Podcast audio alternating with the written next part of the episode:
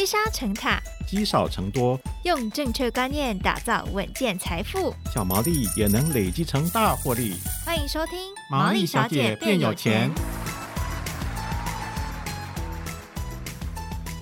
Hello，大家好，欢迎收听《毛利小姐变有钱》，我是佩服，我是孝瑜。然后月月配的 ETF 非常的夯哦，没错。这个笑鱼，你手上有任何的一档吗？没有，哦、没有，我没有月月配的，我只有一般的半年配的。哦，半年，啊，那你有季配的吗？嗯没有季配哦，没关系。好，其实为什么会讲到月月配 ETF 呢？其实最近真的很红哦，这个啊、不管是任何一档的规模资金都一直往上冲。不过最近的金管会呢，对于这个平准金啊，提出了一些发放的规则，尤其是对于月月配的 ETF 的配息状况。造成的影响可能会比较明显一点。没错，所以如果手上有月配息 ETF 的投资人呢，可以来听听看今年专家怎么说。让我们来欢迎今天的理财作家古海老牛来到节目当中。老牛好，老牛好，主持人好，听众朋友大家好，我是老牛。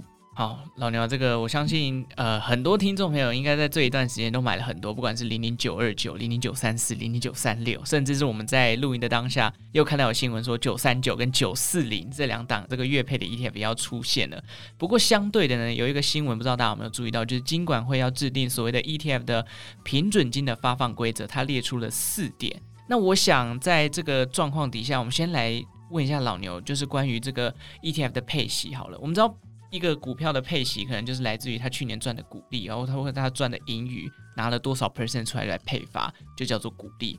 可是 ETF 的配息来源有哪些？能不能请这个老牛跟我们稍微的分享一下呢？ETF 的主要配息来源有三个，嗯，第一个叫做资本利得，就是他把呃持股卖掉之后赚到的价差，是、哦、这个叫资本利得。第二个就是配息，哦，他领到的这个股利股息。那第三个就是大家提到的收益平准金哦。那收益平准金其实是在这一两年慢慢变多的。那它的利益其实非常良善的，它是要告诉投资人说，新的投资人进来这一档 ETF 的时候，会造成说，哎，把旧有的配息把它吃光光。嗯，哦，所以他为了保护旧有的投资人，然后产生出来这个制度，等于是你新进的投资人要拿一部分的钱。来做平准金，那但是呢，在这之前，监管会他比较没有注意到收益平准金这件事情，所以造成说某些 ETF 它的平准金它会拿出来发放，甚至是大幅的发放，嗯，造成说它有高股息的状况出现，甚至超过八趴、九趴、十趴，哇，比一般的个股还要高，对，哦，所以有这样子的乱象出现，所以现在金管会它就订立了四个规定，哦，告诉大家说，不管是你的配发来源啊，什么状况才能够配发？那是有什么标准、上限跟顺序？我都跟投资人讲。那基本上，今晚会告诉投资人：第一个，我如果现在要配股息，要先从股利来，嗯，然后才是这个资本利得，然后最后才能用收益平准金。而且你要用收益平准金，还必须要符合某些情况下才可以用，嗯。所以这个时候呢，我们可以看到说，以后的这个。配发股息的状况应该会慢慢恢复正常。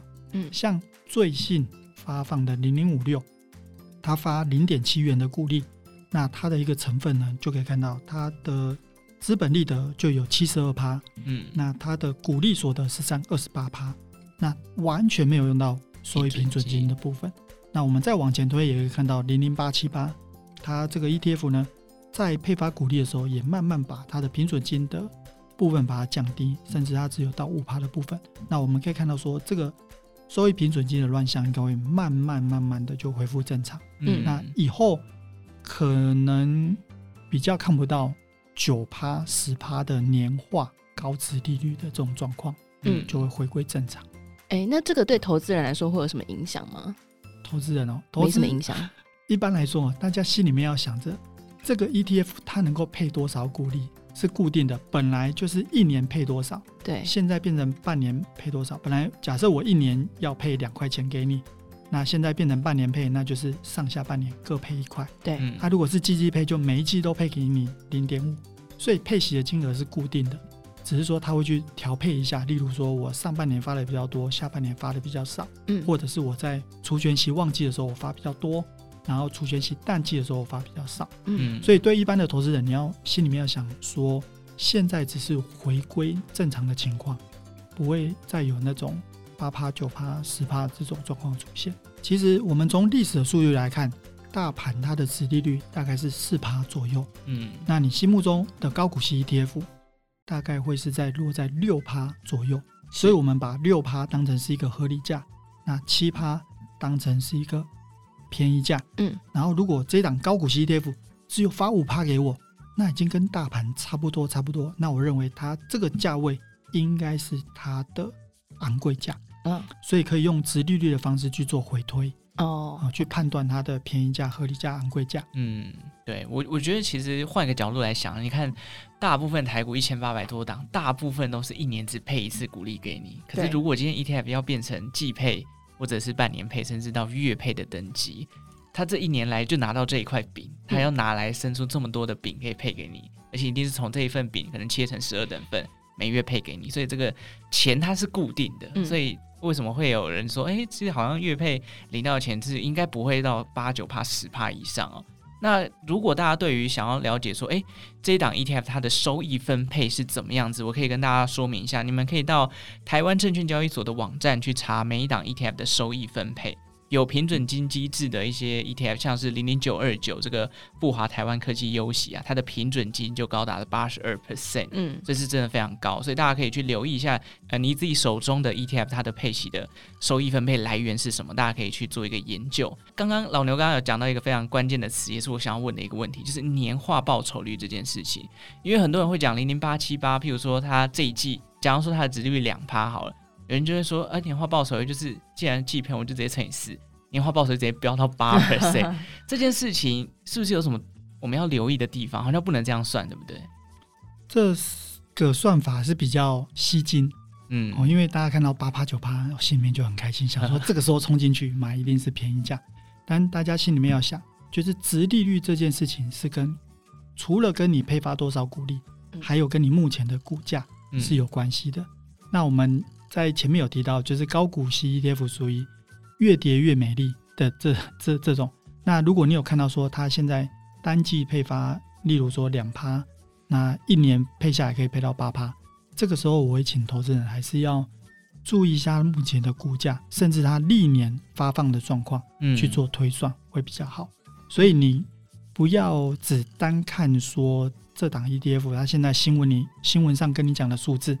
在投资 ETF 虽然是叫懒人投资法，嗯，但也不能够太懒哦。所以有一些你要了解这档标的，它到底配息过去的配息状况怎么样哦。嗯、例如说，我们在书里面有提到是过去一年它的股利的发放状况，那你用这样子来做推估会比较做合适。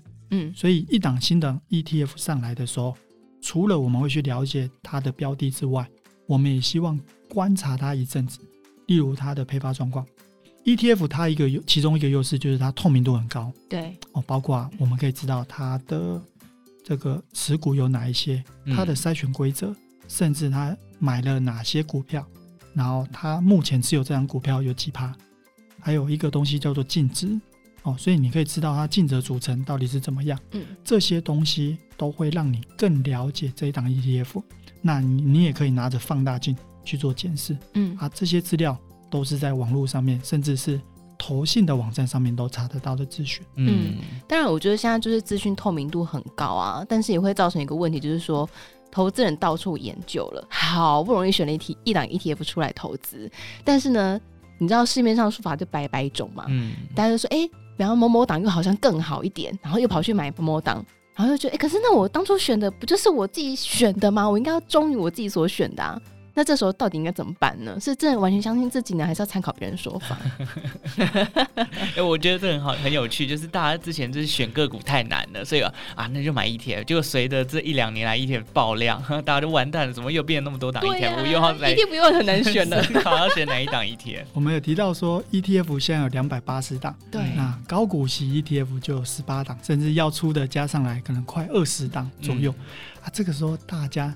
一开始只有零零五六的时候，大家就哇，只在那已经都在那边站来站去了。那现在有十八档的高股息 ETF，大家也开始在那边讲说，哎，到底哪一档比较好？刚刚有提到，第一个你了解这档个股之外，你去看一下它过去的表现。例如说，它如果会选到一些景气循环股，甚至说它会选到一些它配息殖利率相对比较低的，那这个时候可能要参考一下。我们简单来讲，现在的高股息 ETF，它在筛选个股的时候有一些规则。嗯，零零五六它叫做未来式，嗯，它会去做预测未来股利发的最多的个股，嗯、然后把它拿进来。那像零零八七八，我们叫它过去式，它是看过去三年个股表现的状况，然后再把它拿进来。嗯，所以依照它筛选的规则不太一样，所以它选出来的个股还有它的比重。也会不太一样。嗯，那这个时候呢，我认为基本上这些高股息 ETF 呢，它现在慢慢越出越多，哦，它的花样其实也越来越固定了。大部分都是一些因子啊，就是除了高值利率，嗯，然后低波动，然后获利稳健啊，甚至获利成长这些属性，他们都已经加到都没得加了。哦，所以大家在挑的时候，我认为你先从一档慢慢开始，最好当然从最老的这个啊零零五六。它现在已经第十四年了，然后再慢慢延伸。例如说，哦，像去年这样就是零零八七八，还有九二九，那你就慢慢往这些个股再慢慢去看就可以了。嗯哦，先从历史开始研究起嘛，对，对不对？嗯、这也是很多人在做其他学问的时候的一个共通的方式。有迹可循啊，至少你知道他这十四年来还是很受到大家的喜爱，那代表他这档个股相对于可能新发行的，你比较有一个保障就对了。对，哎，我刚刚补充一下，这个刚刚那一题呢是有听众问的，听众的原始问题是这样，他说对于自己所选的 ETF 没有自信，投资人该如何调试？我要特别念出来，因为这样听众才知道说我们是帮他问的。希望他有收到我们的对对对，没错没错。那另外一个我会跟大家说明的，就是除了你要了解的投资标的之外，另外建议大家还是不能太懒，定期做一个检视。嗯啊，例如说像刚前面之前有提到哦，个股的话，我可能每一季会去做一些观察。像我买到成长股，哇，那现在股价暴跌的时候，我很不安心，我会半年看一次，哎，或者是一季一季一季看一次。那但是呢，对于这种 ETF 的部分，还是不能太懒，你要定期的去做检视，嗯、可能半年、一年来做一次检视，嗯，是还可以的。要检视什么？哦，例如说它的持股的变化，哦、还有它过去一年的配息状况，未来会不会有问题？因为现在大家很担心，因为有很多高股息 ETF 都是纳入这个经济循环股，嗯、包括长隆、阳明啊这些，嗯、它虽然殖利率可能现在当下很高。可是它未来会不会就是发了股息赔了价差？嗯，哦，这个状况，嗯、哦，所以这是投资人会比较担心的。另外呢，也可以再跟大家分享，例如刚说你要检视检视什么？检视自己，呃，检视不是说检讨自己，而是看你自己。例如，我会推荐大家买高股息 ETF，主要是大家在现金流上面有这个需求，对，或者像退休族，他现在没有工作，他需要每个月现金流进来，对，那我会建议他可以配一些高股息的 ETF。那或者是哎，大家可能有学费啊、电费啊，然后房贷啊、房租啊，嗯，这一些哎现金的需求，那我觉得你可以配一下高股息 ETF，嗯，好，那当然随着小朋友越来越大啊，可能你需要钱不需要这么多，甚至你房贷已经缴到某一个程度了，你已经不需要这么多现金流，那你就可以把这些钱看投入到市值型，甚至是说主题型的 ETF，嗯，哦，拿来做其他应用，所以看你自己对于你现在投资组合的状况。你是否满意？嗯，或者是需要再做一些调整，最少最少一年还是要再看一次。哦，哎、欸，那我有个问题，比方说像刚刚讲到退休族嘛，嗯、那假设我现在还是中壮年好了，嗯、那我想到说，哎、欸，我以后退休后我需要这个现金流，那我是要从现在我就开始要存这个高股息的吗？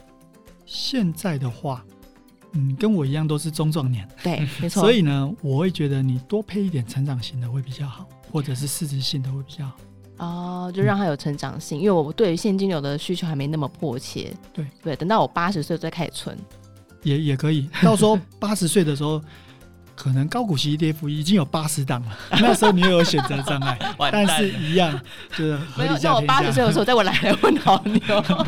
不管多档少档啦，就是还是要遵循刚刚老刘讲的，就是要定期去检视，由里到外去判断这档 ETF 到底适不适合你，这个是最重要的。那我们就回到刚刚这个问题上，因为我们频道其实在收集问卷的过程当中，有了解到就是大概四五十岁的中年族群是最多的，所以刚刚笑于这个问题，应该是蛮多人会思考到的。我还没四十。我们说中年族群，不要激动，不要激动，没关系。但我想问一下，就是老牛，如果我今天最多一个月就是拿出一万块好了，那对于四五十岁的中年族群，他们在配置上的话，老牛会给什么样的建议？如果他们都只锁定 ETF 的话，如果你是只锁定 ETF 的话，那当然我会建议呢，依照你自己的属性，如果你不需要这么多现金流，你去买一些市值型的 ETF，嗯，或者是主题型的 ETF。那这边我先给大家一个数据，嗯，像例如说，我们知道最老牌的这个哎市值型 ETF 就是台湾五十元大台湾五十零零五零，嗯，它现在已经迈入到二十一年了，去年是满二十年，嗯，哦，那它的缴出来一个成绩单是这二十年缴出的报酬率是五百五十趴，嗯，那换成年化报酬率大概是十趴左右。